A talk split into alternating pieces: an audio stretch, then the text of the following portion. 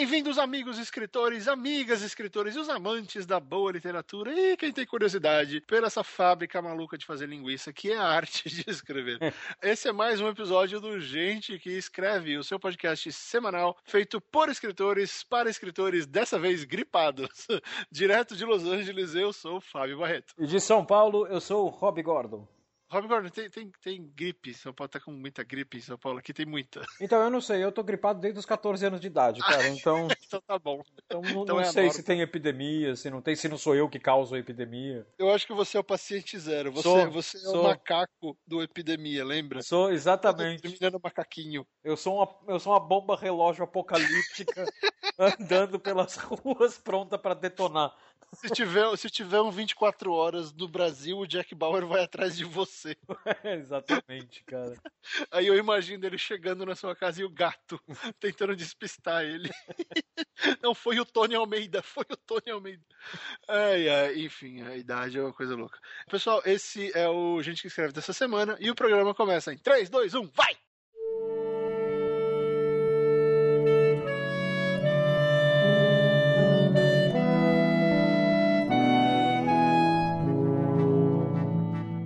E chegamos ao fim do ano, Rob!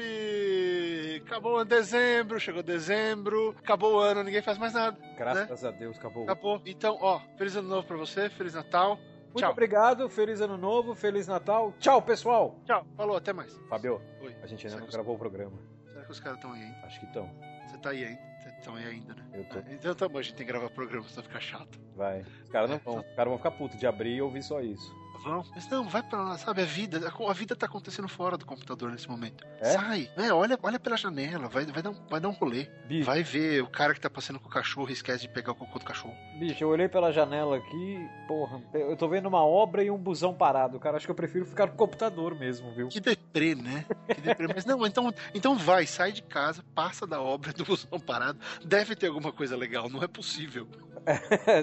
É, não, não pode ser só isso, né? O, o Natal tá chegando, tem que ter alguma decoração de Natal legal, não? Não.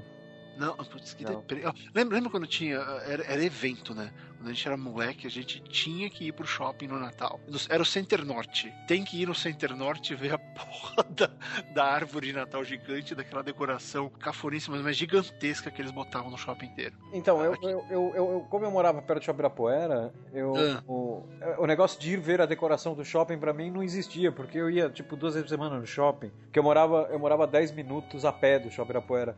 E, e mesmo se eu tivesse esse tipo de nostalgia que você tem, cara, o shopping Ibirapuera ele é muito legal, porque como ele tá falido, ele usa a mesma decoração de Natal de 1989. É, não mudou muito, né? Não, ele não muda, ele não muda. As- Cara, se você pega aquela foto da, da família que eles têm ali comemorando o Natal, o, o menino já deve ser pai já. O menino Deve da ser família. avô, né? É, deve deve ter seus 50, 55 anos, né? É um puta shopping falido. Então eu não tenho essa nostalgia. Todo ano eu, eu vejo de novo aquilo. Eu mato a É, não, saudade. e, e eu morava na Zona Leste, então eu não morava do lado do Center Norte, é porque, ah, pelo que eu me lembro, Era um que rolê, a- né? Era um rolê. A minha tia falava era a decoração mais bonita, então a gente ia até lá. Aquele estacionamento que até hoje é um inferno. E.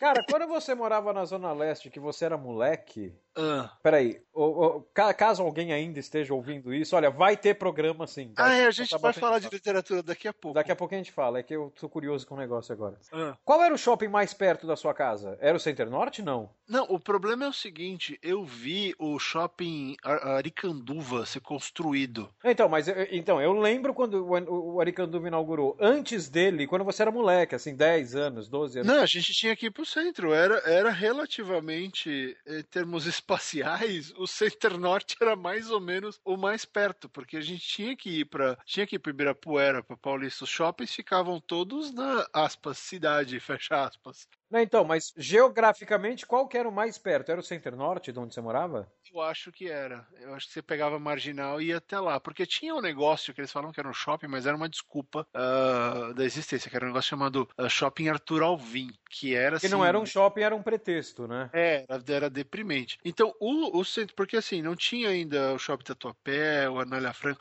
Ó, galera, nós dois somos de São Paulo, então às vezes basta coisa ah, paulista. É, não tinha Anália Franco, não tinha Tatuapé, não tinha Aricanduva, tinha quase nada por ali. Então, a, a, a a Zona Leste naquela época era basicamente um mega bairro dormitório. É. Né? Tudo que a gente tinha que fazer. Ah, tinha o tal do Shopping Penha. Ah, é também- verdade, é verdade. é tinha antigão. shopping, É, é. Mas assim, tinha aquela coisa. Tinha, tinha vários mini shoppings, na verdade. Tinha um no carrão ali da tapeçaria chique, sabe? Sei. tinha alguns mi- micro shoppings, mas nada grande. Então o maior e mais próximo era mesmo o Center Norte. Né? Coisa engraçada. Mas enfim, por que a gente tá falando disso? Tem, tem razão de ser.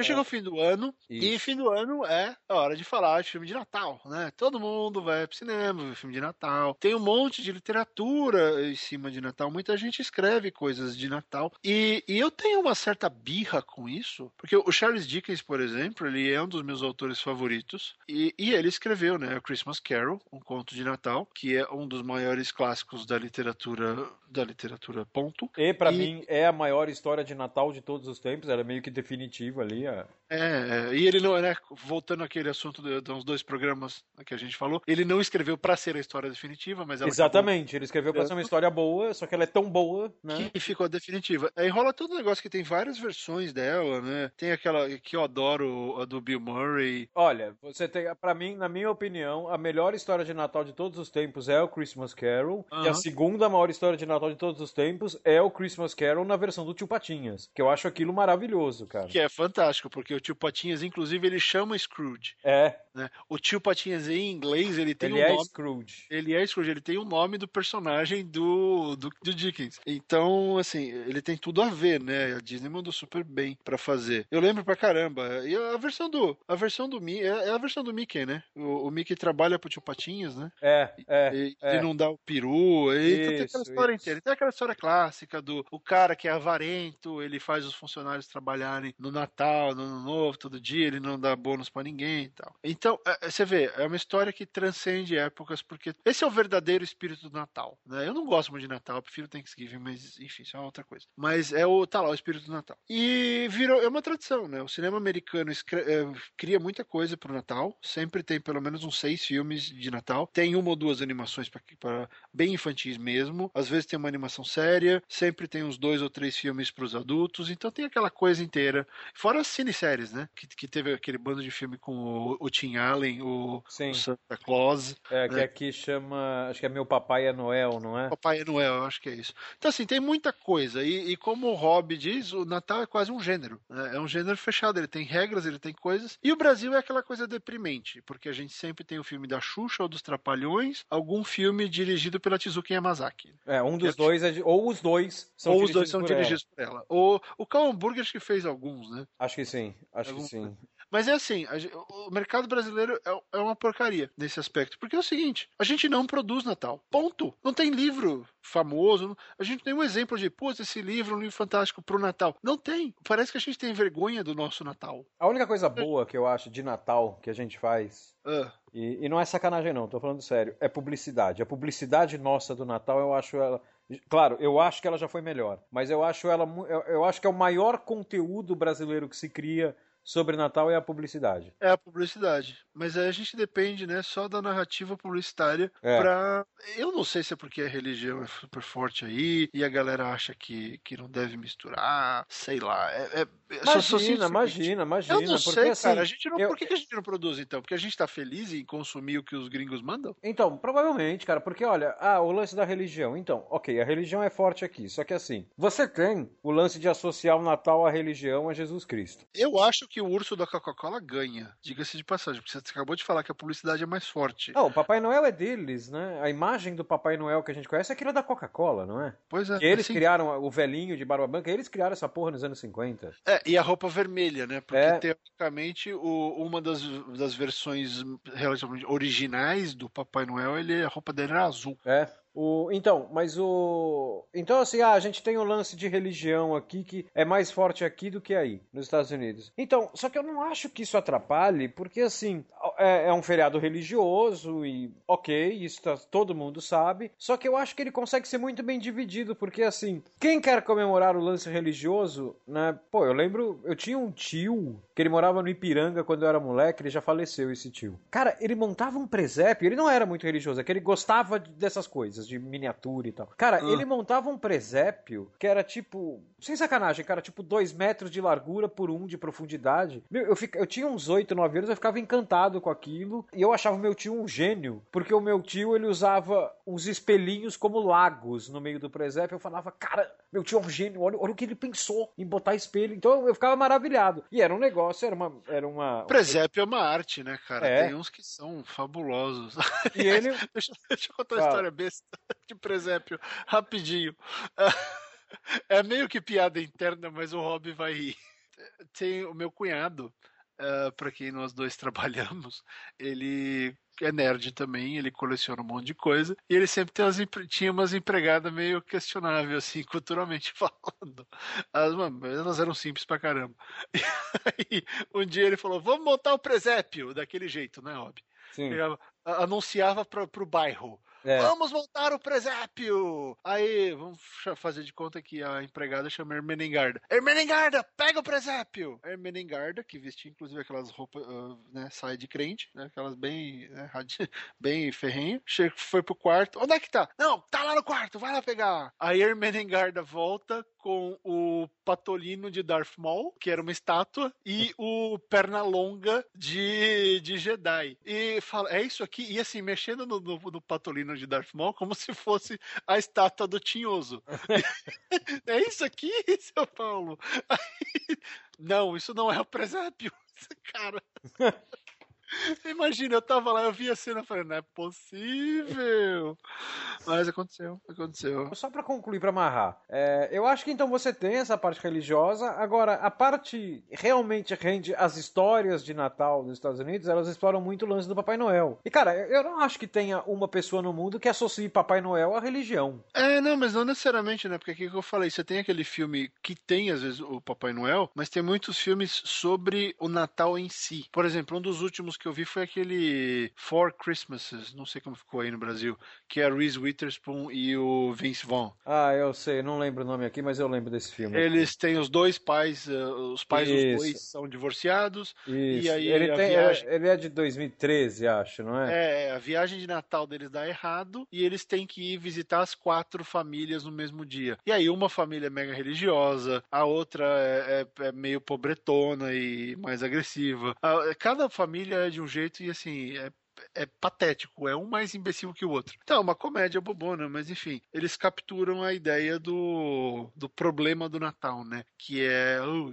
vamos na casa de quem? Sim. Vai na meia-noite num, na meia-noite no outro, e quando você tem quatro, o que, que você faz? Né? Então, assim, dá para fazer de tudo. E, e um pouco dessa, essa, esse mimimi que eu faço, porque, cara, a gente não faz nada aí. E, e enfim, vou, vou falar isso pro mundo. Eu e o Rob, a gente tá querendo, a gente estamos pensando no conceito de um filme de Natal, a coisa de um ano e meio já, e, e para passar isso pras produtoras. Ninguém acha que o Brasil sabe fazer filme de Natal, porque a gente não faz. Não, a gente tá acostumado com a ideia americana, com a ideia inglesa. Pega aquele Simplesmente Amor, o Love Actually. É, o inglês. inglês Maravilhoso! Adoro aquele filme. E olha, é um filme de Natal. Ele se passa no Natal, mas enfim, tá lá, né? Como os ingleses celebram o Natal daquele jeito, tem vários valores e tal. E a gente não faz. E, e, pô, tá chegando o fim do ano e novamente a gente não vai ter filme de Natal. Olha, eu acho que uma, um, o primeiro passo seria entender, né, o, aqui no Brasil, que o Natal. Mas é que tá, entre o lance da, da religião e tal, né? Então sempre vai pesar isso aqui. Mas eu acho perfeitamente possível a pessoa entender e tratar o Natal como é aquilo que eu sempre falo do filme de zumbi, né? Amigo, o Natal é cenário. Eu já imaginei o não, não, não, não, não, não, não, não, não, e vindo atrás de você. Não, não, você deve, você tá, você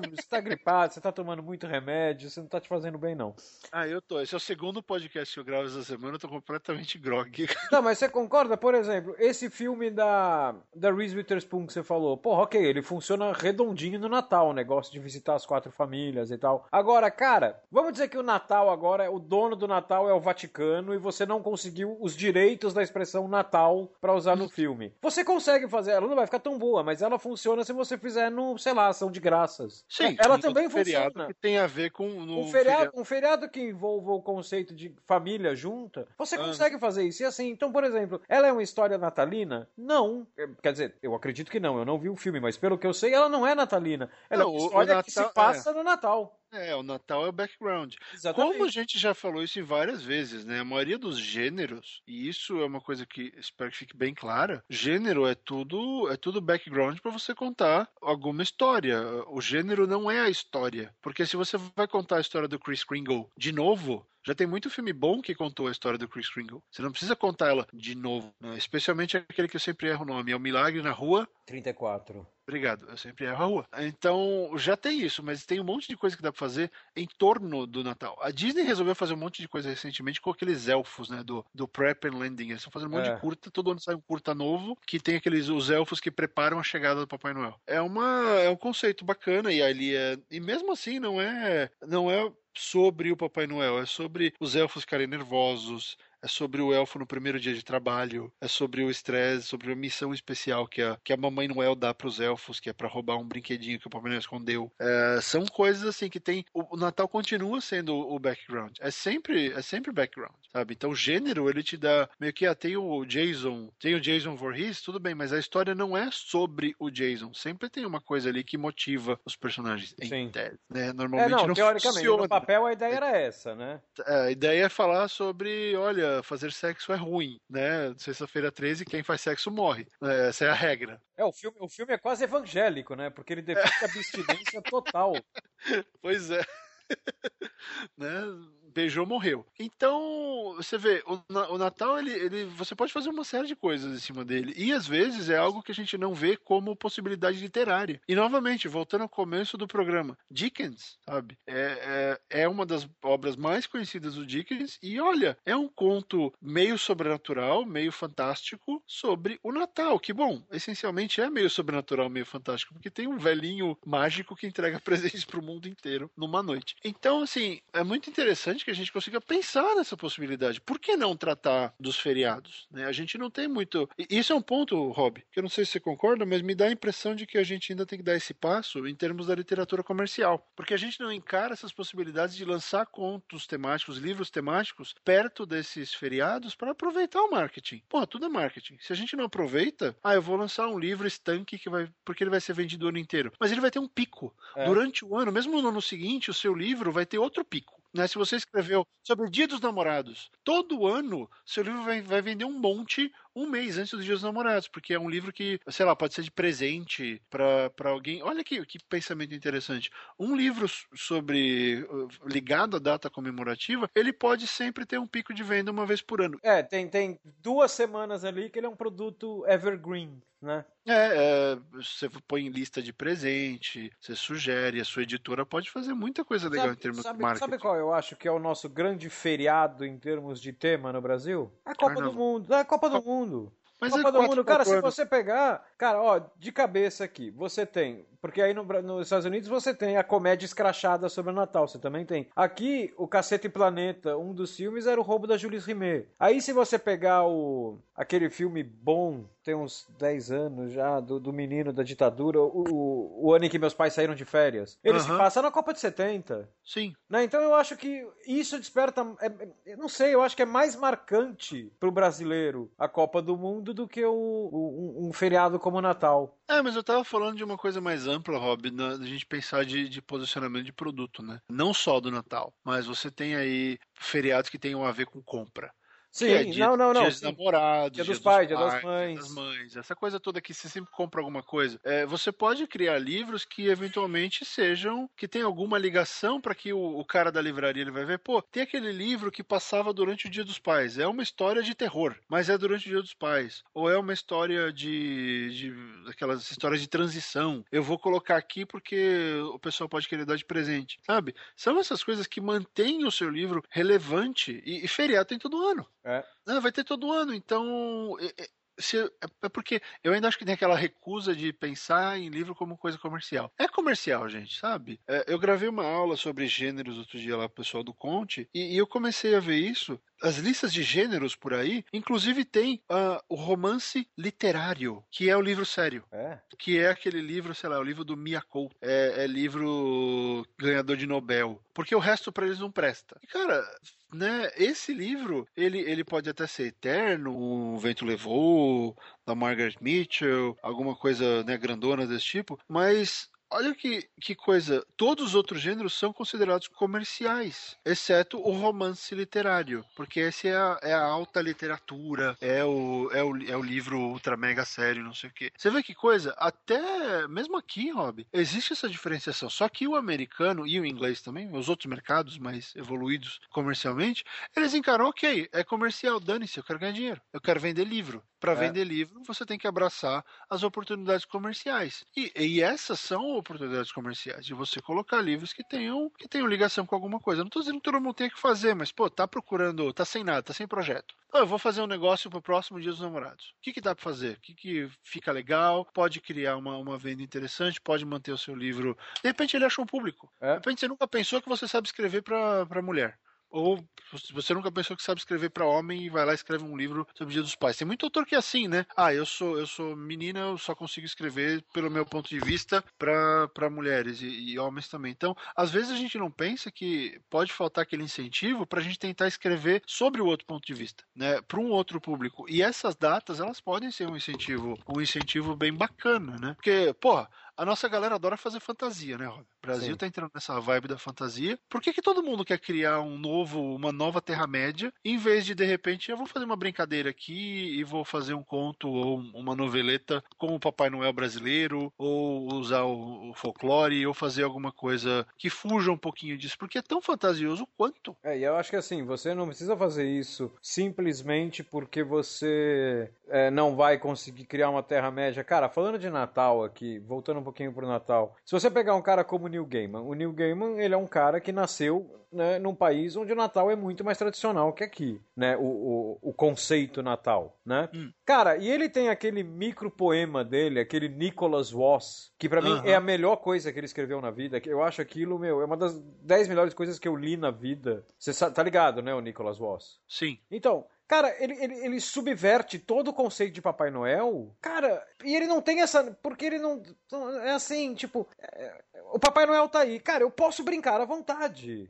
Sim, a gente tem liberdade de fazer o que quiser, né? Eu, tô, eu vou colocar no link, eu tenho, eu tenho no Vimeo aqui, com, inclusive com animação. Com a animação que fizeram, tem um estúdio que fez. É. Eu vou ler rapidinho aqui pro leitor que não conhece, são três parágrafos. Então ah, vamos lá. Pode... Olha que genial isso. Nicholas era mais velho que o pecado e sua barba não podia ser mais branca. Ele queria morrer. Os pequenos nativos das cavernas do Ártico não falavam sua língua, mas conversavam na sua própria linguagem estranha, conduziam rituais incompreensíveis quando não estavam trabalhando nas suas fábricas. Uma vez por ano, eles o forçavam, entre soluços e protestos, na noite interminável. Durante a jornada, ele deveria ir até, cada, até cada criança do mundo e deixar um dos presentes invisíveis dos anões ao lado de suas camas. As crianças dormiam congeladas no tempo. Ele invejava Prometeu e Loki, Sísifo e Judas. Sua punição era mais dura. Rou, rou, rou. Cara, que coisa brilhante isso. Ele consegue subverter todo o negócio e ele só te entrega de verdade que é o Papai Noel no Rou Rou Rou, porque até então é um cara torturado na mão dos anões. Né? Porque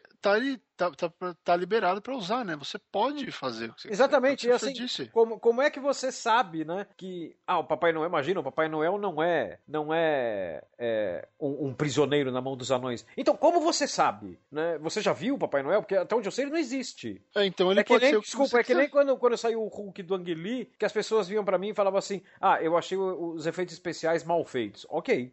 Agora veio um cara que falou assim: aquele Hulk não parece de verdade. Mas é evidente que não parece de verdade. O Hulk não é de verdade. Ele não é, não tem como, não é, tem você, como você o Hulk viu, existir. Você, estava indo até a padaria e tava o Hulk esperando um ônibus na esquina, então você tem essa base de comparação. Pelo amor de Deus. Ah, mas é, faz que você é, quiser, é preciosismo. É, um mito, é, não. Então, é. porra, é um mito. Você pega o Papai Noel, você, cara, é, é um puto exercício. Eu adoro fazer essas coisas, cara. Você pega um mito e, e, e, e porra, vou subverter isso. Cara, é uma das coisas mais divertidas que você pode fazer. É. Ó, uma das coisas mais divertidas, que você falou de diversão, uma das coisas mais divertidas de Natal que eu já consumi é uma música do Weird Al Yankovic, que é o.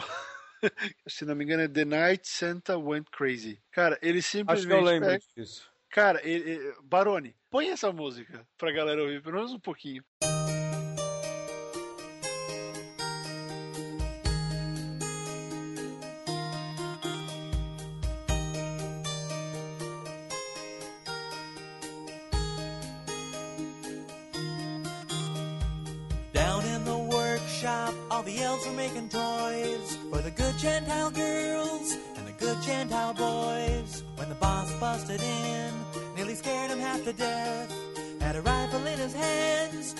whiskey on his breath. From his beard to his boots, he was covered with ammo, like a big fat drunk, disgruntled Yuletide Rambo. And he smiled as he said, with a twinkle in his eye, Merry Christmas to all, now you're all gonna die. The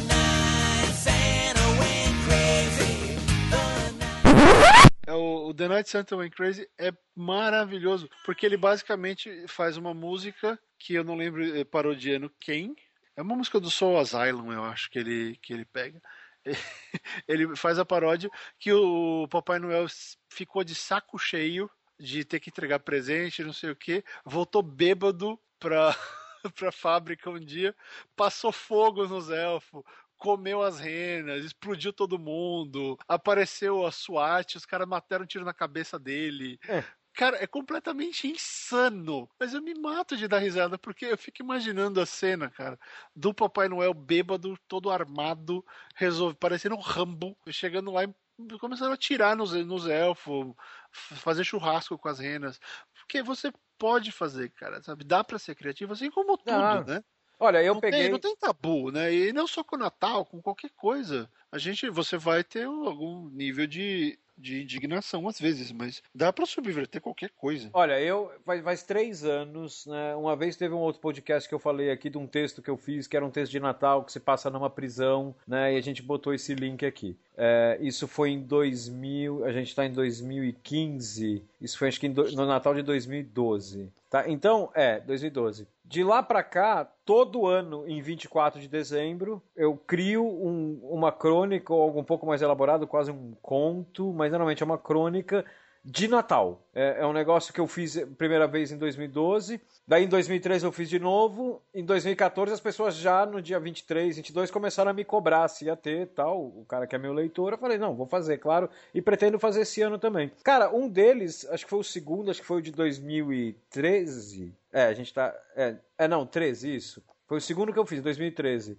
que chama que eu, que eu pego e mexo no mito Papai Noel, né? Eu dou a minha abordagem pro Papai Noel, que chama, acho que é o Homem das Garrafinhas de Veneno, os, o Homem das Garrafas de Veneno, acho que é das Garrafinhas de Veneno, que eu criei em cima do mito, cara. Porque assim, é, é o que eu falo, cara, seja criativo, né? Se você vai pegar, ah, eu vou escrever um conto de Natal com o Papai Noel. Então, o Papai Noel é um mito. Então, teoricamente, claro, você tem toda aquela base dele, né? Que a gente conhece, que ele é roupa vermelha, barba branca, bonzinho e tal, ok. Renas, trenó, né?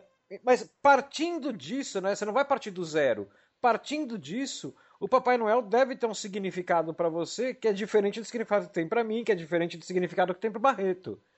Né, Então, assim, escreva sobre o seu Papai Noel. Eu, eu escrevi sobre o meu, eu coloco o link aqui. É, esse foi o. É, esse acho que é 2013, daí em 2014 eu fiz um que eu joguei sujo, que eu fiz com cachorro. É, Hum. que, que- o texto meu com cachorro, nem eu aguento os textos às vezes, né? De tão chute nos bagos. Não, então, só completando, cria o seu Papai Noel, né? Eu, eu ponho o texto aqui e você vê. É tão, fa- o Neil Gaiman criou o dele, eu crio o meu. Parta do mesmo, parta do, do senso comum Papai Noel. E, cara, pense fora da caixinha.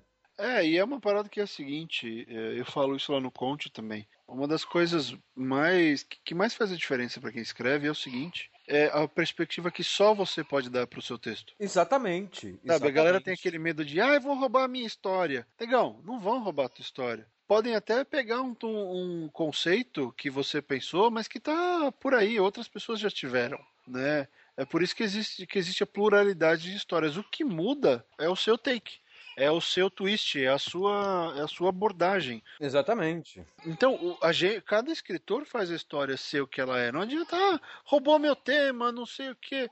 Então, melhora, faz melhor que o cara. É, se o tema- exatamente. Mostra que o se tema o, é seu. é, se o tema é realmente seu, o cara vai ter um plágio. Ele pode escrever antes, mas vai ser uma cópia do seu. porque o seu vai ser melhor, porque você tem um envolvimento, você pensou, aquela coisa surgiu porque você juntou um mais dois. E aí o, o, você teve o resultado.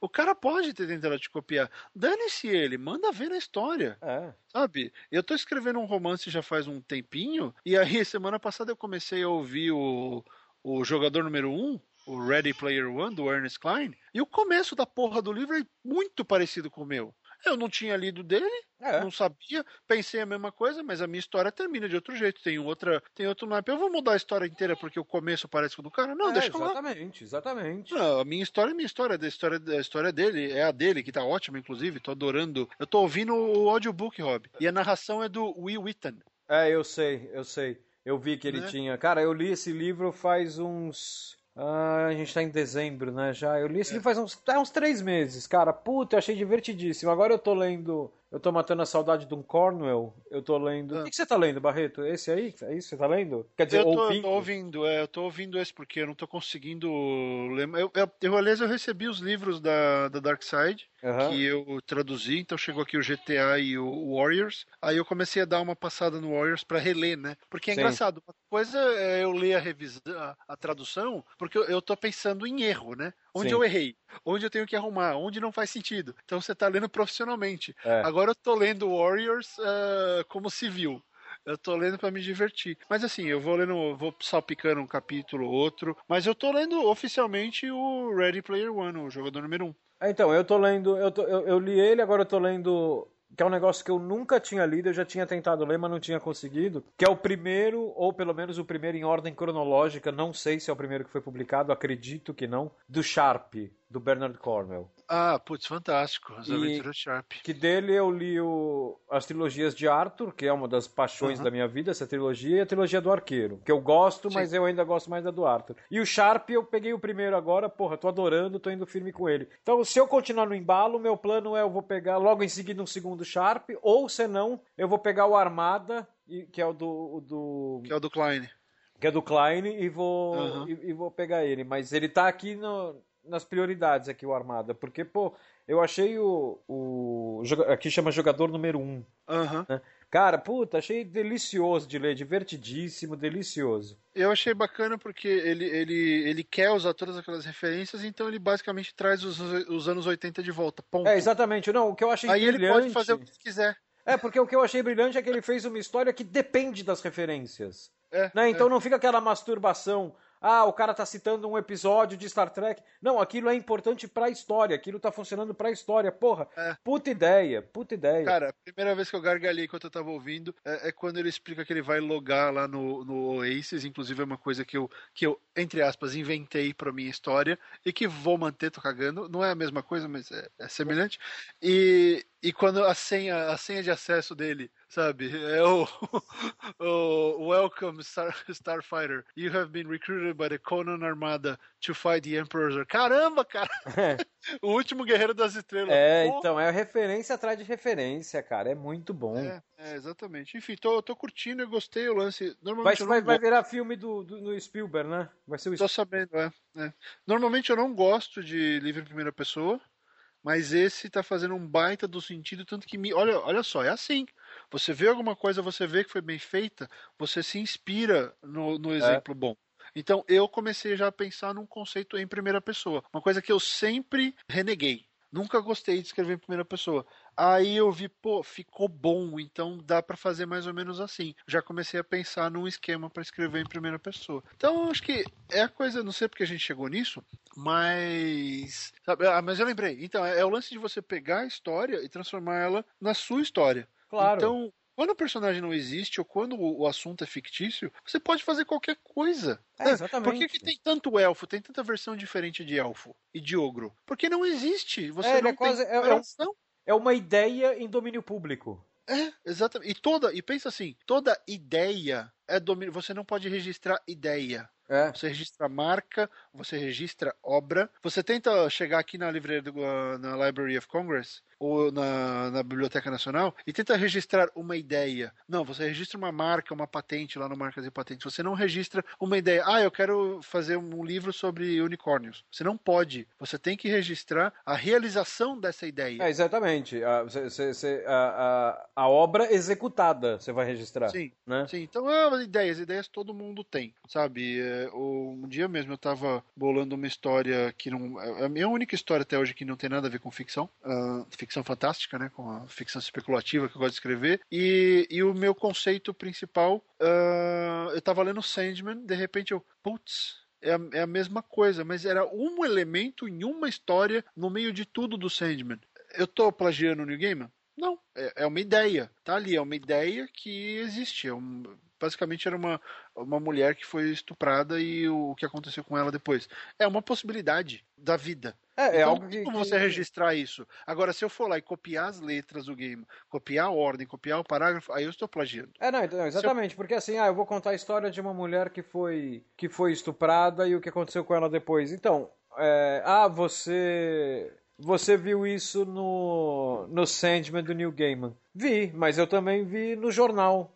Uma outra mulher que o Neil Gaiman não conhece. É, então Né, não então- adianta ter, ter essa questão de, ah, vão roubar a obra. Não, se, o- se o seu twist for bom, se a, se a sua certeza sobre a, sobre a obra for maior que a do cara que, entre aspas, roubou a sua ideia, o seu vai ser melhor. Então confia no seu taco. É, né? exatamente. E isso vale pro Natal, vale pro, pro Ano Novo, vale pro folclore, vale pro. Pega o André Bianco, cara. Muita gente ri da cara dele. Ah, Vampiro de Osasco. Ele vende mais livro do que todo mundo que ri da cara dele. Ah, sim.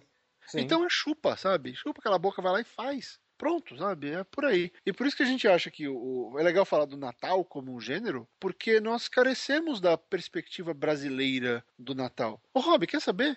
Hum. Filhos do Fim do Mundo é uma história de Natal. É, Começa na meia-noite do dia do, é, da virada do 24 para 25. é. Só percebi isso agora. Caramba! Tá vendo? Olha só, e ó, eu nem me tocado. Já tem um gancho de venda aí pra dezembro agora. É, vamos torcer. Então você vê, é, você coloca esses ganchos, eles são utilizáveis. Você mesmo usa nas peças que você vai pôr no Facebook, como você vai vender para as pessoas. Se você tem assessoria, faz isso, faz um release. Cara, eu fui assessor de imprensa por muito tempo. Quantas vezes não tinha aquele release patético do hotel ah, tem suíte especial para o Dia dos Namorados? Né? Ah, temos champanhe borbulhante para ah, alegrar a noite mais especial do ano. Ou então aquelas notinhas de ai, a marca de bombons lança bombom especial da Páscoa. Não é especial, é mesmo chocolate, só mudou a É, cor. é, exatamente, mudou o nome. Mas é assim, é assim que se faz divulgação. Infelizmente, é, você- você pega aquele diferencial e vai martelando, né? É, você pega um negócio, um diferencial, e se você tá num feriado, tipo Natal, essas coisas Dia das mães, dia dos pais, você tem um tema que já tá martelando na cabeça da pessoa. Você só pega carona nisso, é só isso. O princípio É. é, esse. É, e ó, quer ter ideia para escrever sobre Natal, por exemplo, já que a gente tá martelando Natal? Pergunta pra família, o que é Natal para você? É, Pergunta pra umas cinco pessoas. Você vai ter cinco respostas diferentes. Alguma ali vai te dar uma ideia. é, exatamente. Talvez mais de, mais de uma. Talvez o contraste entre uma ideia e outra, uma resposta e outra, vai te dar ideia. É, de repente dois natais completamente diferentes e a pessoa tenta viver os dois e não consegue chegar no meio termo, ou então como é Natal a história termina bem, como a pessoa faz pra conciliar os dois, sabe? Pô, Sempre tem a cara. história do cara que não gosta do Natal, né? Tipo, eu, eu não gosto do Natal. Sempre tem a história do cara que não gosta do Natal e aí acontece um monte de coisa pra fazer o cara gostar do Natal. É besta, é, mas Pô, vende. eu tô tendo, eu tô tendo aqui um monte de ideia para pro meu texto de Natal desse ano. Só que o meu texto de Fica, eu Natal. vou ter que fazer um. Então, só que o meu texto de Natal, é, ele tem um negócio, esses que eu falei, né, que eu faço desde o- daquele da prisão. A gente coloca os links aí, porque como o Barreto diz, eu sou marqueteiro, então vou colocar os links É aqui. impressionante, eu sinto mal, porque assim, eu não gosto de ficar o tempo inteiro falando dos meus contos e do meu livro. Ele, cada cinco frases ele manda um link. Claro, claro. Ó, o Romário construiu a carreira dele com oportunismo na pequena área. Eu tô fazendo a mesma coisa aqui. É, você joga na banheira, né? É, exatamente, cara. Passa pra cá que eu enfio dentro do gol. É. Então, mas eu- tenho uma, uma tradição que é minha, né? Que esse conto que eu Uma publico. tradição pessoal sua. É, que eu publico esse conto no dia 24 de dezembro, porque eu escrevo ele no dia 24 de dezembro. Aham. Não sei, quem sabe esse mês a gente tá falando aqui, esse ano, a gente tá falando tanto aqui que, que eu começo a ter ideias e escrever ele antes, não sei. Mas é um negócio que eu. Era meio que um desafio que eu, que eu me impunha. Eu começo a pensar sobre ele no dia 23 de dezembro, no dia 24 eu tenho que escrever de qualquer jeito e postar até 6 da tarde. Quem sabe esse ano eu faço diferente, porque, porra, tá Eu não tentando- consigo fazer isso porque eu cozinho nesse dia. Ah, não, não, eu, meu, eu, tipo, eu vou até o mercado só, é o máximo que eu participo da ceia. A, a minha mulher, a minha mulher, ela, ela tem, Ela manda bem, né? ela, inclusive, ela, ela apresenta um, um podcast de gastronomia. Olha lá, olha lá, olha lá, mais um link. É, vou botar aqui, vamos botar o link do podcast da minha mulher, tá na mesa. Cara, a minha mulher, sem sacanagem, era que nem aquelas crianças que tinha no colégio, lembra que jogava futebol de salão? A minha mulher, acho que ela é federada nesse negócio de cozinhar. Era federada. Ela é federada, Nossa. cara. É foda. Federada, pra quem não entende a, a referência, é o cara que jogava por um clube federado, ou seja, ele faz- fazia parte da Federação Paulista ou whatever. E esse cara era bom pra caramba porque ele treinava no clube. É, ele era o astro da educação física, esse cara. É, é, é, exatamente. Aí ia jogar com os pés de ferro lá e. Cara, eu passei muito por isso na faculdade. Não, Eu- mas eu esse. queria- Mas, não, não, então, mas esse nem vamos, nem vamos botar link, porque nem, nem tem a ver, mas fica a dica aí. O podcast dela chama Tá na Mesa. Mas Ela tem, né? Estamos a- falando de Natal. E, do e- Natal e é engraçado ceia. porque ela apresenta com uma menina que mora nos Estados Unidos também. Ah, é? É, aqui que ela, que é a parceirona dela nisso, ela é chefe aí nos Estados Unidos. Com certeza não é aqui pra filar uma boia de graça, né? Não, não é, não é, não é. que- Porque Los Angeles não é. Califórnia não é Estados Unidos, é outro lugar. Ninguém mora aqui. É longe. Ah, mas A enfim, eu, Kika, o eu fui checar as bases aqui. A, a, a Kika tá em Portland. Tá em Portland, muito bem. Cidade dos Trailblazers. Não é, não é tão longe. É, Por- Portland no Oregon, porque tem duas Portland. Oregon. né? Sim, é do Oregon. Ela é do Oregon. Então tá. É, mas bacana, vou colocar o, o link aí. Enfim, é, Rob, a Eu? gente falou um monte de Natal, de que devemos escrever sobre Natal e outros feriados. Hum, e o senhor falou que o senhor vai escrever a sua, o seu conto de Natal.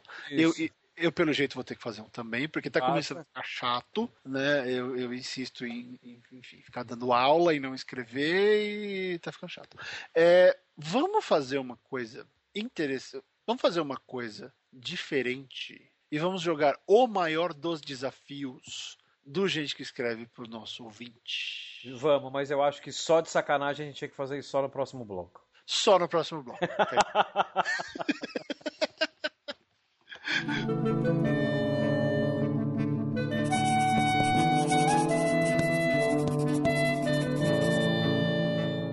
Muito bem, meu caro ouvinte, escritor, e você que tá aí, que, que tá ouvindo a gente. Eu sei que tem um monte de ouvinte que não escreve, mas fica pensando: será que eu devo? Será que eu não devo? Olha eu acho que você Word, o Word olha Olha- ele. pra ele. Aliás, ontem saiu o, o João Marcelo fez outro template de camiseta. Eu vi, Agora eu, vi. Eu trabalho no Word e o Word tá errado. Então É. ele tá sublinhado em vermelho no corretor. Tá muito bom aquilo, cara. É, ah, Eu não enfim, comentei porque eu vi no celular, eu quero depois até salvar a imagem aqui pra ter ela É, eu vou ver aqui se ele faz lá. Ele disse que ele disse que vai fazer uma pra mim, uma pra você e uma pra gente sortear pros ouvintes. Ah, legal. Então vai ser legal. Estou aguardando a camiseta. É, como é que é? Mena, menas é verbo e verbo não vareja. Verbo não vareia. Cara, eu acho que a gente. Se tiver alguém aí que é bom com Photoshop, essas coisas, faz pra gente umas artes com essas frases, por favor. E manda. Eu coloco no. Eu dou crédito, eu coloco no post. Eu quero usar isso, porque, cara, isso é muito bom. Eu não sou muito bom com Photoshop, vocês veem pelas, pelas vitrines do programa. É o melhor que eu sei fazer. Mas. Ó, é, menos é verbo e não vareia. Eu trabalho no Word e faço freela no Facebook. E qual que era a outra? Tinha uma terceira que eu não lembro, cara. Tinha mais uma. Enfim, vocês lembram. É, Vocês vocês lembram. lembram, vocês lembram. Vocês são, vocês são melhores nisso que a gente. Vocês lembram mais do que a gente. Ainda mais quando você não tá gripado. Bom, mas vamos lá. Você aí que tá com vontade de escrever, você que já escreve. Nós vamos sacanear com a sua vida no próximo mês. Agora em novembro, acabou de, né, acabou de acabar, ah, mais uma edição do tal do NaNoWriMo, que é um mês para você escrever que nem um louco. É o, é o mês, é o mês anual da escrita desesperada. A pessoa vai lá, define uma meta normalmente grande e se compromete a quebrar a banca nesse mês e, cumprir essa meta. Então tem gente que faz livros, escreve o livro inteiro, tem gente que, que faz o capítulo, ou tem gente, enfim, você vai lá e define o que eu vou fazer nesse mês. Você tem que ir lá e cumprir. Então, nenhum de vocês fez nenhuma promessa pra gente, mas nós vamos ferrar com vocês. Nós vamos lançar o primeiro desafio, gente que escreve de escrita. Vai ser assim, ó. Eu vou criar um post dentro do site e eu vou colocar nesse post uh, algumas regrinhas que a gente vai falar agora.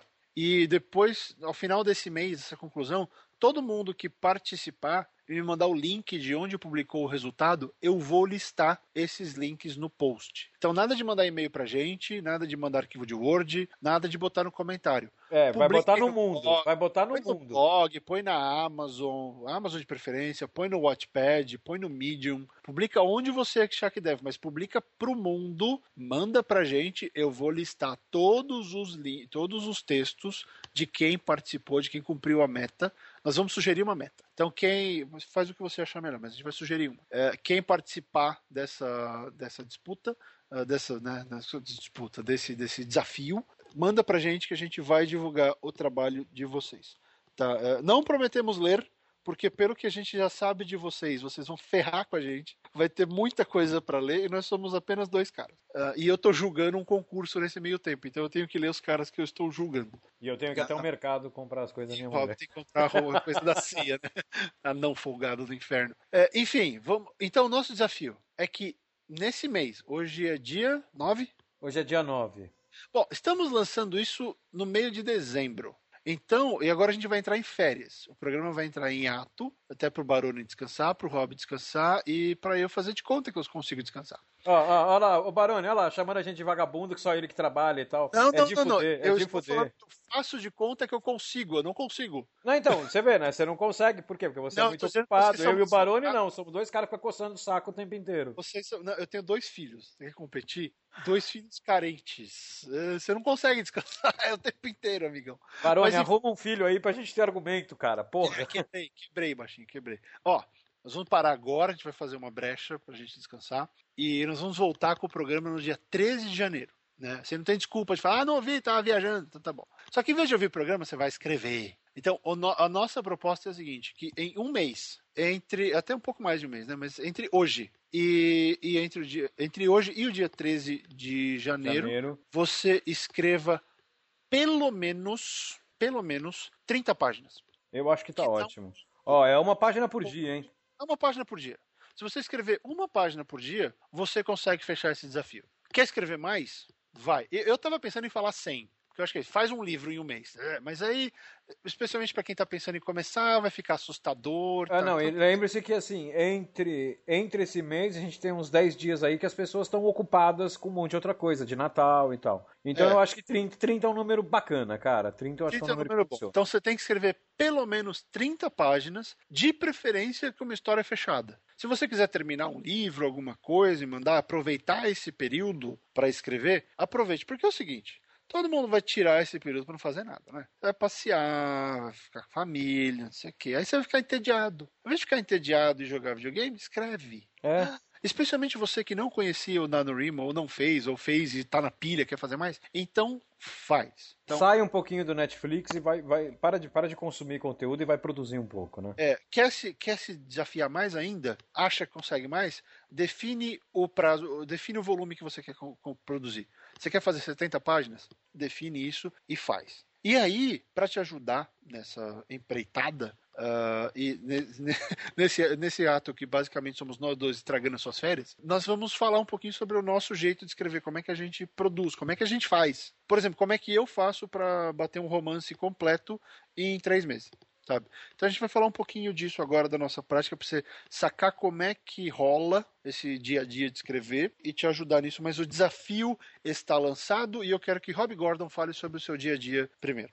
Olha, eu tenho dois tipos de, de rotinas, né? Porque eu posso. A maior parte do que eu escrevo é curto. Né? É Ah. conto e crônica, não é, não é romance. Mas assim, quando eu pego um texto maior para fazer, normalmente é profissional, seja roteiro, seja, seja romance, que eu também já fiz. Eu, eu tenho. Eu, eu desenvolvi um negócio que não sei.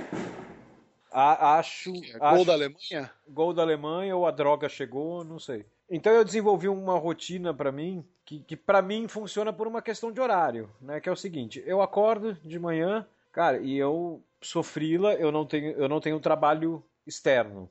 Então, né, você tem que saber isso para entender a minha rotina. Eu trabalhava de manhã e passava, eu, eu acordava de manhã e passava a manhã inteira coçando o saco. Não vou fazer nada, vou, aliás, às vezes resolvendo coisas de outros trabalhos. Por quê? Porque daí eu almoçava lá pelo meia, duas da tarde, às três horas eu sentava na frente do computador e eu ia. Ah, mas aí que é a chave da coisa. Você ia até o quê? Às seis, até às quatro, até às dez da noite? Cara, eu ia ponto. Tem dia que eu ia até às cinco, tem dia que eu ia até às dez. Dependia total e exclusivamente do meu fluxo de trabalho, de fluxo de ideias naquele dia. É, então, assim, eu, eu, um negócio que eu aprendi é que, assim, se o prazo não é para agora, né, o prazo é maior, cara, se não está saindo hoje, isso foi um negócio que eu custei a aprender. É, eu demorei para aprender, eu resisti a aprender isso, depois que eu aprendi, foi, minha vida melhorou bastante. É, se a ideia não está fluindo bem, cara, para, vai dormir, vai fazer outra coisa, amanhã você continua. Né? Não precisa. é, o que importa é o resultado final combinado com o prazo. né? Então, se você tem um prazo que vai te dar um resultado final melhor, se você puder escrever amanhã com mais calma, com a cabeça mais arejada, porra, beleza. E o meu outro, meu outra, minha outra forma de escrever é texto curto, né? Texto curto que é, o- que é o meu é o meu autismo. Né? Eu tô na rua, eu tenho uma ideia para uma crônica. É, cara, eu não consigo mais prestar atenção em nada até eu chegar e escrever a crônica. Então, eu, eu escrevo muito rápido, esse tipo de texto, normalmente eu escrevo essas crônicas que eu escrevo, normalmente eu posto no meu blog, eu escrevo em, dependendo do texto, entre 10 minutos e 30, eu escrevo, mas também porque eu fiquei uma hora antes pensando sobre ela. Então, esse eu não É, tenho isso, regra. isso é importante. Esse negócio do, do escrever em background, né? escrever em segundo plano, É, é, isso é, muito importantíssimo. Isso é importante. É importantíssimo. muito importante. Isso é importantíssimo. Galera que acha que vai sentar no Word e vai sair, é, não necessariamente. Não, não. Só que assim, tem aquela. Você tem que ter um. um- um- você tem que se autopoliciar, porque assim, às vezes, quando o trabalho é maior, você tá pensando tanto no segundo plano do negócio antes de começar a escrever, que chega uma hora que a coisa empaca dentro de você. Né? O seu pensamento já se tornou tanto vici... tão viciado no negócio que você já tá, é, tipo, é, você, você tá começando a, a não resolver a, a- a história, você está começando a simplesmente inchar aquilo que você pensou. né? Aí é um momento que. Aí vai de cada um. Ou você senta e começa a escrever, até para esvaziar um pouco o HD e ver a coisa ganhando forma, né? ou você para de pensar uns dois dias. Né? Para desviciar um pouco. Aí vai do estilo de cada um, de como cada um prefere trabalhar. Mas É. o, o, o meu texto curto, então eu não tenho uma regra. Assim, eu, eu escrevo quando eu tenho a ideia. Eu tô almoçando, vendo uma série de TV e tal, de repente eu tenho uma ideia. Cara, assim que eu sento no computador eu escrevo. Agora, o outro texto não. Esse eu tive que me policiar, os maiores. Eu tenho que me policiar e me regrar e me montar um esquema de trabalho. Então eu, eu, eu fazia isso. Eu sentava depois do almoço e ia. Teve dias que eu fui até. Sentei às três e fui até às quatro e meia, porque aquele dia não estava rolando. Daí eu olhava e falava assim, mano, eu tenho um mês e meio para terminar isso aqui, pelo prazo que me deram. Então eu posso me dar o luxo de ficar uma tarde jogando videogame e pensando em outra coisa. A coisa não tá saindo bem. Agora, no dia que eu saí, no dia seguinte eu sentava três horas da tarde, cara, sabe aquele que a ideia vem de enxurrada e você vai, vai, vai descendo tudo e tudo vai fechando, aqueles dias que parece mágica, sabe? Pô, É, esses dias eu ia até onze e meia, meia-noite escrevendo. É, o que você não pode fazer é ficar, é ficar empurrando. Ficar protelando. Ah, não, amanhã, ah, não, não, amanhã, não, não, não. amanhã, amanhã, não. O, o Isso protelar- daí é, sei lá, você tem, você tem direito, tipo, você tem- uma, você tem uma chance por mês de fazer. É, fazer exatamente. O protelar é o seguinte, porra, eu tô há 12 dias escrevendo, a coisa tá super bem. Agora, porra, hoje eu, sei lá, não tô legal, não tô começou, conseguindo né? concentrar, porra, hoje eu vou parar, vou tirar o dia pra mim, amanhã eu pego de volta e vou pegar sério, que nem eu tava pegando. Aí, ok. Agora, você nem começou e já tá protelando. Porra, então não. Então aí não funciona. Aí não É. funciona. Isso daí é pausa estratégica, não é, é, exatamente. não é procrastinação, né? Você Não, fica, é "Ah, como se você colocasse amanhã eu faço." um, é como, é como se você tivesse um trabalho e de repente você tem um domingo ali no meio, você tem um feriadinho no meio que você para pra descansar. Justo. Só isso, só isso. Certeza. E você, sua rotina? Cara, minha rotina é meio louca, porque esse- assim como o Rob, eu também não tenho um, um emprego. Né? eu não Fixo, vou pro né? escritório. É. Fixo a gente até tem, não tem aquela não, de fixo tem assim, que ir pro escritório é, todo exatamente. Não temos um, um- um trabalho remoto, né? A gente trabalha É. em casa. Então é um problema, porque assim, ah, tem que conciliar tudo. Família, às vezes eu. ultimamente eu não tenho feito muito, mas tem que limpar a casa. Uh, eu faço comida a maioria das vezes, então uh, tem que separar tempo para isso. Então, quando você vai ver, de fato, o tempo de escrever durante o dia, não durante a noite, durante o dia sobra aí umas quatro horas, de verdade, é. que dá para é. trabalhar. As outras, ah, é ilusão que você tem oito horas, você não tem oito horas. Porque aí tem, chega e-mail, tem rede social, tem não sei o que, papapá. É, então eu fiquei por muito tempo só batendo bola com isso e fazendo o que dava. A coisa de dois, de três meses, uh, e o, o Rob conhece a Bruna, minha sobrinha, ela é, é super organizada com, com, tudo da vida dela, tá, faz da vida, é, ela me ajudou a fazer uma planilha. Eu fiz uma planilha de horário para fazer as coisas. Então eu meio que separei. Tem o horário da gravação do podcast que a gente nunca cumpre. Nunca cumpre. É, é, é segunda-feira de manhã. Estamos gravando esse na quarta. Não, não, não. Nós estamos gravando esse na quarta da semana seguinte. Da semana seguinte. Era para ter sido gente... na segunda anterior. A gente tinha gaveta, não, não, não atrasou nada, mas assim, eu fiquei doente, o Rob teve coisa pessoal para resolver, e a gente tem que. A vida acontece, você se adapta. Sim. E, mas aí o que, que você faz? Não dá para fazer a gravação do podcast na segunda entre 9 e, e 11, eu faço outra coisa no lugar e vou remanejando até chegar o podcast. E aí eu, eu vou sempre passando para frente. Então, assim, não dá para seguir a risca, a planilha? Não, não dá só que te dá uma baita de uma ajuda. Porque, olha só, eu não vou mais ficar o dia inteiro olhando rede social. Desculpa, eu tenho que escrever. Ficar olhando Twitter e Facebook toma muito tempo. É legal pela interação com o público, só que eu paro de escrever. E o público só existe porque eu escrevo. Logo, se eu é. dedicar todo o tempo que eu tenho a falar com o público, eu só vou virar um cara legal. Eu não vou mais ser um escritor. Sim. Eu, não, eu quero ser um escritor legal, não só um cara legal. Então eu, eu, eu meio que mudei isso. E aí o que, que eu fiz? Eu pego essas quatro horas, quando, quando eu estou escrevendo, por exemplo, quando eu estou fazendo tradução, eu pego essas quatro horas que eu tenho e, e, eu separo entre os projetos relevantes do momento. Se tem uma tradução e um romance, eu vou lá e, e, e racho, pau pau. Meio, duas horas para cada um. Mas nessas duas horas, é só isso, sabe? Eu normalmente coloco elas no meio da manhã e no meio da tarde, que já não tem café da manhã e não tem almoço envolvido, e o jantar ainda falta, sabe? Eu coloco onde vai ter mais tranquilidade. E, cara, você sente o pau sabe? Isso no dia a dia, porque o dia a dia ele te permite que você organize, você vê quantas palavras tem, falar, ah, eu consigo, por exemplo, eu consigo traduzir sete páginas por dia, bem, sim, sem pressa. Uh, então eu vou falar, eu vou traduzir sete páginas por dia. Quanto tempo eu preciso? Preciso de tanto tempo. Quantos dias eu preciso? Está aqui. Tô no meu prazo? Tô. Legal. Você cumpre o cronograma?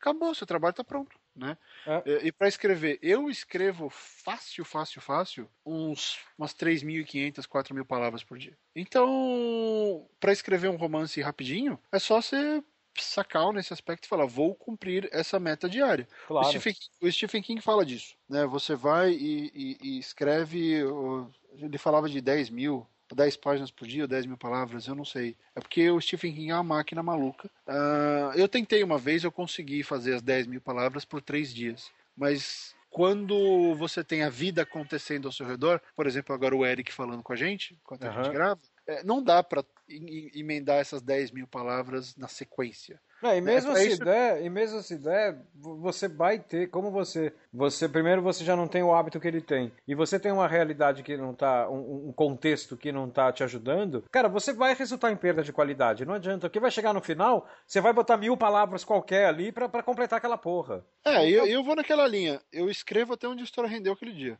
É, que nem eu, que nem isso, eu. É. Porque às vezes, como eu falei de, de, pensar em segundo plano, de escrever em segundo plano, às vezes eu, eu comecei a escrever, aí eu parei no dia, em vez de eu voltar no dia seguinte, que nem uma vaca louca, para escrever, não, às vezes eu preciso de mais um dia ou dois para pensar nessa continuação. É. Porque o que acontece? Quando eu sento, aí eu consigo chegar. É só assim que eu chego nas 10 mil. Quando eu já pensei, eu já sei o que eu vou escrever, você só senta para executar.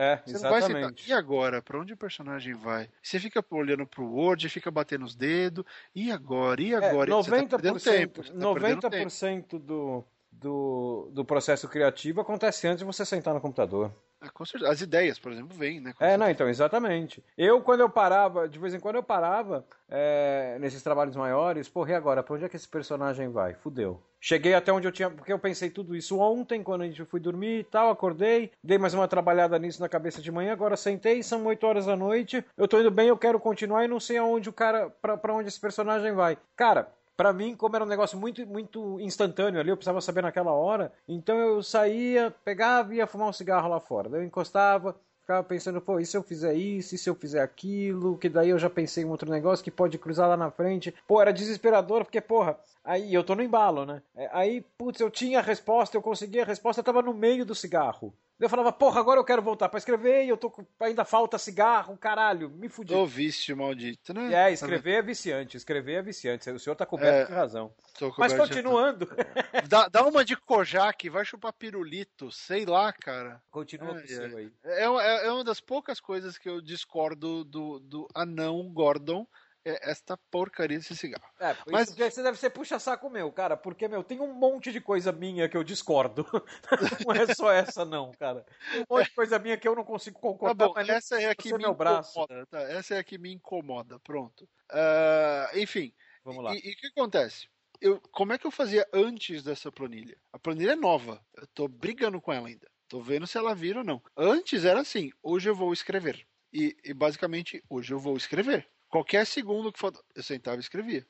Especialmente quando o prazo tá chegando, você não pode mais esperar. Cara, eu, eu viro fácil 14 horas na frente. Ah, sim, sim. E uma vez teve um dia que eu, eu fiz uma tradução, era pequena e tudo, mas foi meio de, de emergência. Eu fiz. Eu tava traduzindo 20 páginas por dia. De romance. Blá, blá, blá, blá, blá, blá. Que assim, cacetei. O negócio vai. Porque é- essa é uma coisa que a gente aprende em redação: é que quando o deadline tá chegando, eh, o bloqueio criativo some, Sim. as suas dúvidas vão embora e é aquilo. Eu tenho, eu tenho tempo para uma decisão. Qual é? É essa, faz. Pum, tá pronto, próxima. É. E vai, e vai, e vai. Porque qual que, qual que é o, o, o, o negócio interessante disso? Que mesmo que fique ruim, você chega numa. Você termina a primeira versão. É exatamente, E cara. na hora que você volta arrumando, é, é, é interessante. Mas assim, eu devo dizer, isso, isso é ideal, Rob. Porque eu, eu faço isso por capítulo. Eu não vou até o final do É, então, livro. você escreve e arruma, escreve e arruma, né? Eu escrevo e arrumo, escrevo e arrumo. Quando, eu terminei, tá pronto.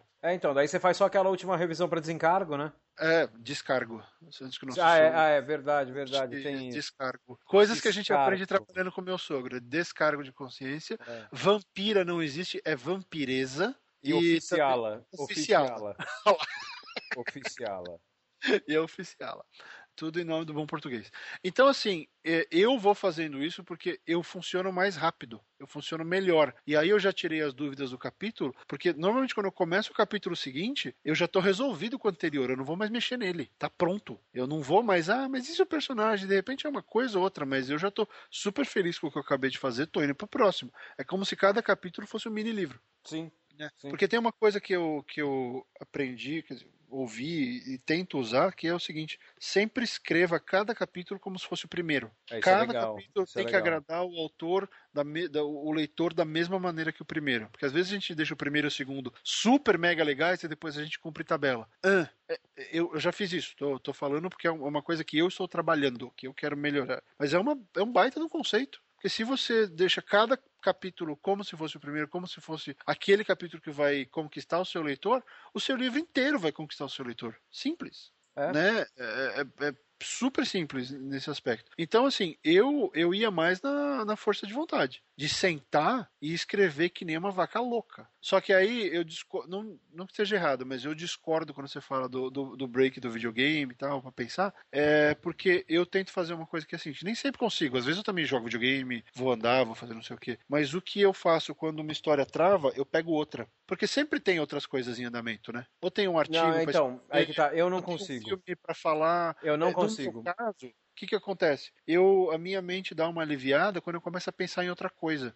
Então, sabe o que eu consigo fazer? Que eu, que eu faço Porque o muito? videogame, ele não me deixa pensar em nada. Não, Então, depende do videogame. Eu penso assim, como é que eu vou cruzar direito pra fazer gol de bicicleta? Não, não, então. Por exemplo, eu não consigo sair de uma história grande que eu tô empacado pra ir pra outra história grande. O que, que eu consigo fazer? Eu consigo pegar e parar e escrever um negócio no blog. Ou eu vou pra uma pequena, normalmente eu vou pra conto. Eu sempre É, tenho então. conto. E, e que, que aí o, o- os meus textos do blog eu chamo de pequeno, mas né, são 10 mil palavras cada um. né? Mas, é eu- que aquilo, é só sentar, é só sentar e extravasar, né? Exatamente, exatamente, senta- exatamente. literalmente, você senta e fala, você não escreve, você fala. Exatamente, exatamente. Agora, o videogame, você quer ver um jogo que me dá. Cara, ele, ele- ele liga o meu negócio de criatividade na cabeça e eu começo a ter ideia enquanto tô jogando.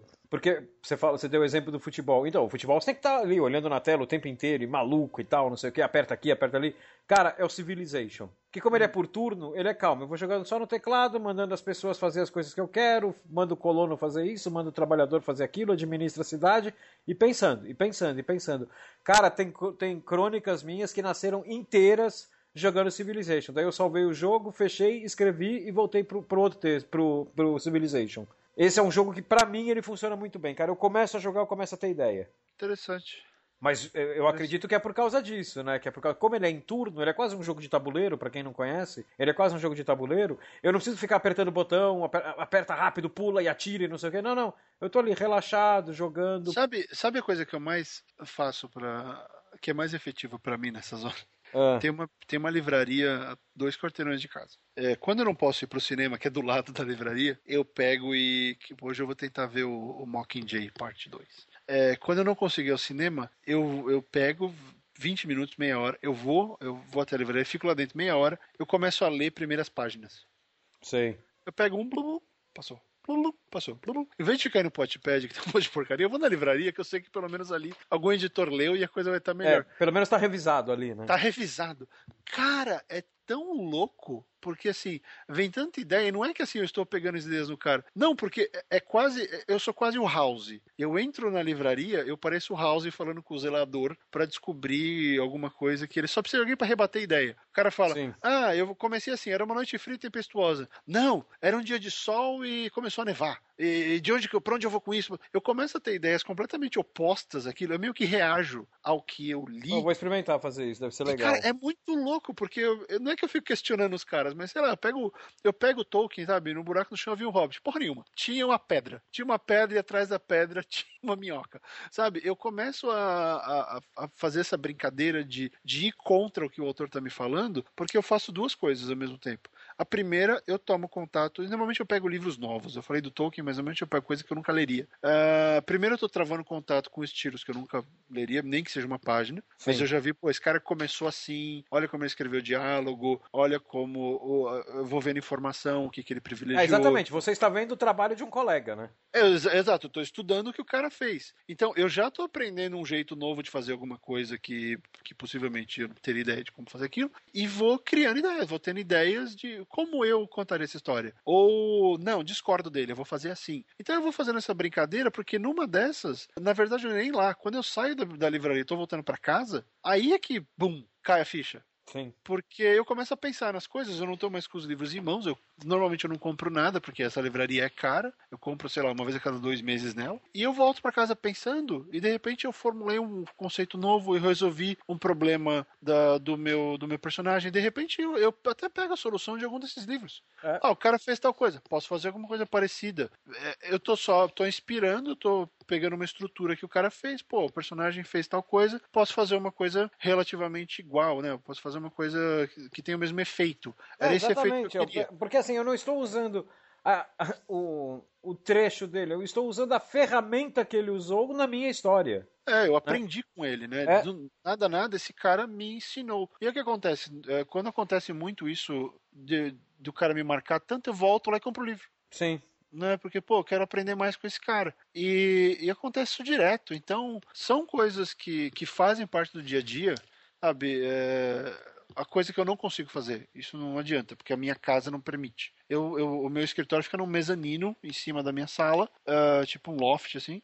Só que é tudo aberto. Então eu não tenho um espaço só pra mim, não tenho espaço fechado. Pra eu virar e fazer o negócio do ah, defenda o seu horário de escrever. Eu vou me trancar por duas horas e só vou escrever. Ah, Eu não, não é, eu também, eu, eu tenho, eu tenho esse problema também, porque Não existe. aqui o espaço que eu tenho para escrever é a mesa da sala. É, então, então É, tem que é, ser assim. não, você- não é um ambiente meu. tem. Exatamente, você se vira É. com o que tem, exatamente. Eu prefiro, eu prefiro ter um dia mais prolífico em termos de ter ideias e resolver problemas, porque às vezes eu posso escrever de noite, porque dormir, de noite todo mundo for dormir, aí eu faço o que eu quero. Sim. Aí às vezes eu escrevo até as quatro da manhã, porque tem coisa pra escrever, porque eu preciso e vou embora. Às vezes eu tô caindo de sono a uma, às vezes eu não quero dormir, né, porque a história tá fluindo. Então você tem que encontrar uma coisa que funcione pra você, mas da minha experiência é assim, é, resolva os seus problemas antes de escrever, porque eu não acredito em resolver problemas durante a escrita, Não. durante o ato de digitar o que você pensou, porque ali é para você pôr no papel e ver se funciona ou não. A, a resolução acontece na sua cabeça, não tem jeito. É, e talvez ali você se depare com um problema que não é um problema que você não pensou antes, era que é um problema pequeno que você não tinha pensado porque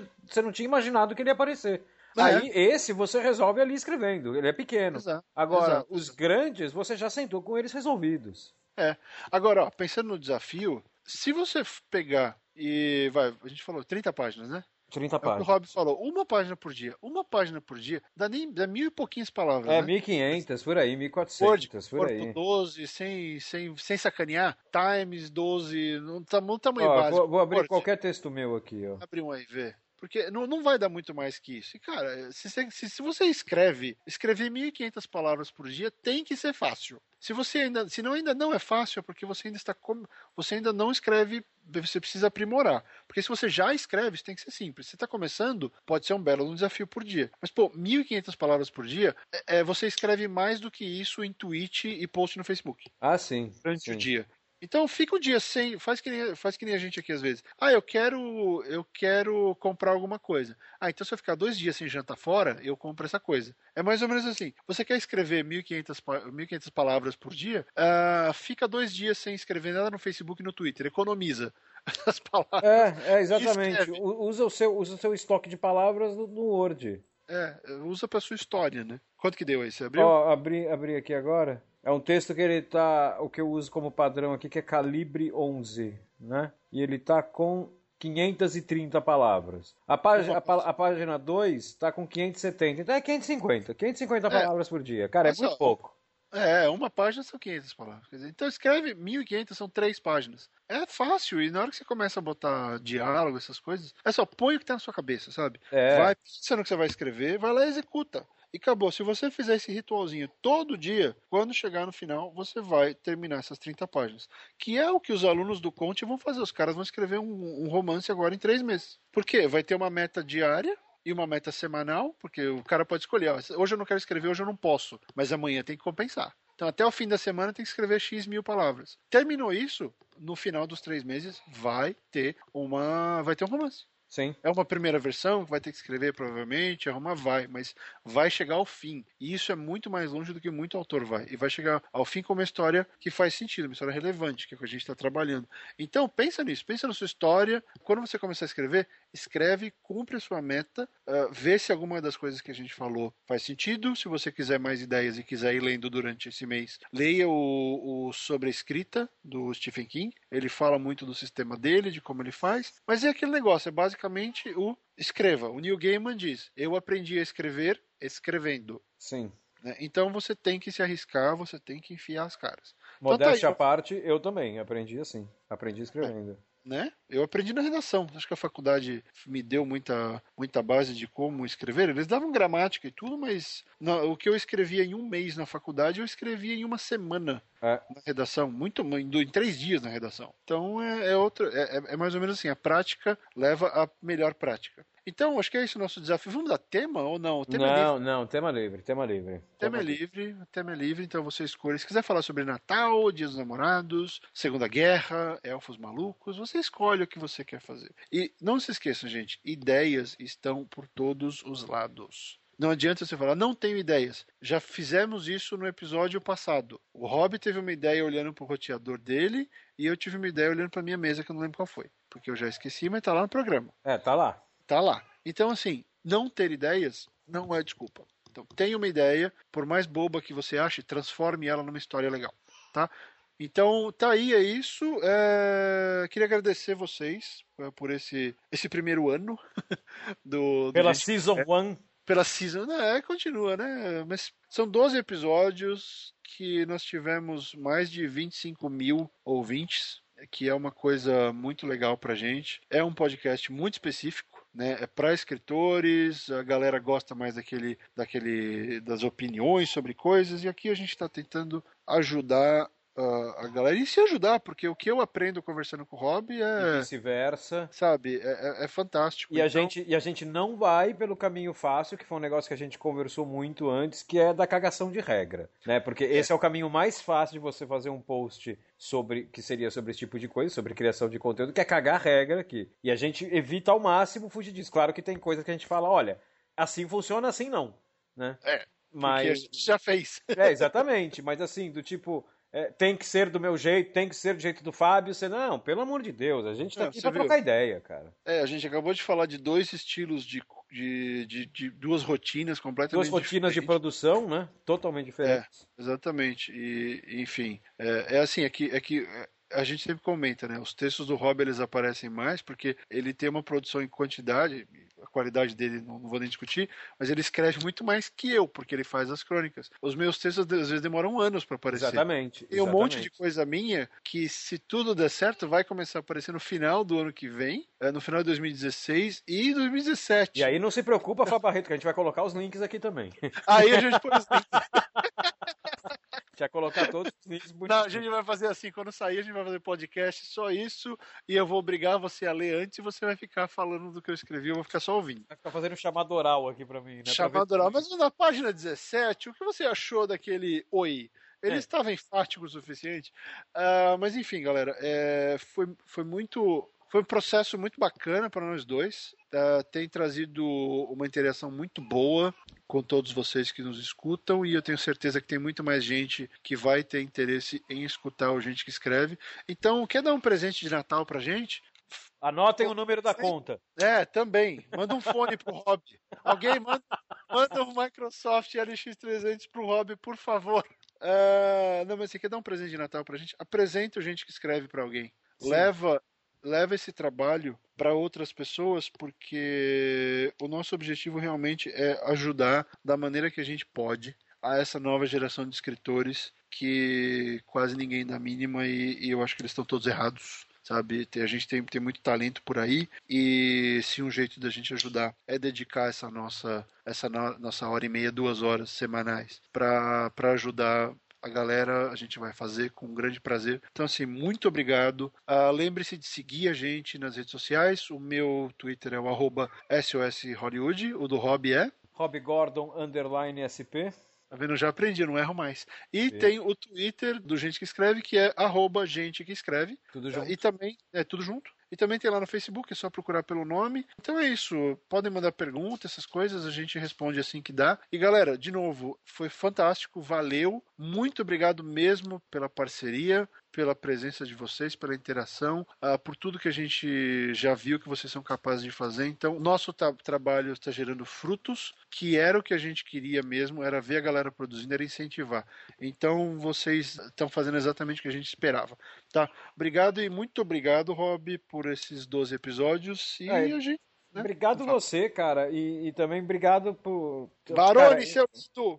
Obrigado pro Barone, que é, um, É. é o cara que ed- é- é- ele consegue editar mais rápido do que a gente escreve. Do que a gente grava. Não, não, do que a gente escreve. Eu escrevo mais rápido do que eu gravo e o Barone edita mais rápido do que eu escrevo, cara. Ele é muito rápido. E, pô, um negócio que eu acho do caralho que eu queria comentar nesses Você dois sabe que o programas- Barone. Ah, a gente não falou. O Barone trabalha na MED. Então eu acho que tem a ver com.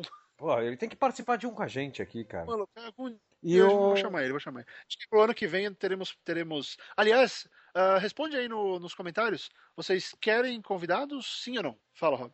Não, e um negócio que eu acho, meu, sensacional é que, pô, um negócio que eu esperava quando eu comecei a gravar com você, é, eu falei, pô, os meus textos vão ter mais visibilidades, porque, cara, é evidente, eu estou falando sobre escrever num, podca- num podcast com gente que não conhece, não necessariamente conhece meus textos. É, Aham. Agora, um negócio que eu acho muito melhor que isso, e realmente teve mais visibilidade, né, tô ganhando mais leitor.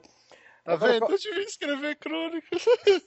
Mas o que eu acho sensacional é, cara, é o número de pessoas desses no- dessa nova leva de leitores que interagem comigo no Facebook. Porra, é um mais legal que o outro, umas puta conversa que a gente tem no, no, no Facebook, desculpa, e principalmente no Twitter. Pô, então continuem interagindo, a gente adora isso, mesmo quando a gente fica um dia, dois dias fora do Twitter, é porque a gente tá ocupado, né? A gente adora isso, eu sei que o Fábio também, a gente tá sempre trocando ideia lá. Então, essa, essa interação que vocês trazem pra gente, de bater papo não só sobre o podcast, mas bater papo, porra, é super bem-vindo isso. Queria agradecer isso também, que eu acho legal demais. Não, com certeza. E galera, a gente tem que crescer junto. Não adianta uh, eu achar que só eu presto ou o Rob achar que só ele presta na área dele. Se não tiver um movimento, se não tiver um, um número grande de escritores produzindo com qualidade e, e seguindo certas normas de, de, produção, coisas que nos tornem profissionais, a gente vai continuar tendo esse mercado que é eternamente uh, quase saindo. É, marginal, que vai ser sempre marginal, que nunca vai sair desse amadorismo melhorado. Não, a gente tem que ser profissional, a gente tem que se tratar como profissional. Então, o, a gente espera muito que o gente que escreve ajude nesse sentido. E, enfim, é isso aí. Boas festas a todos. A gente se vê em janeiro. Tchau, tchau. Tchau, pessoal. Bom Natal, bom Ano Novo e até 2016. Tchau.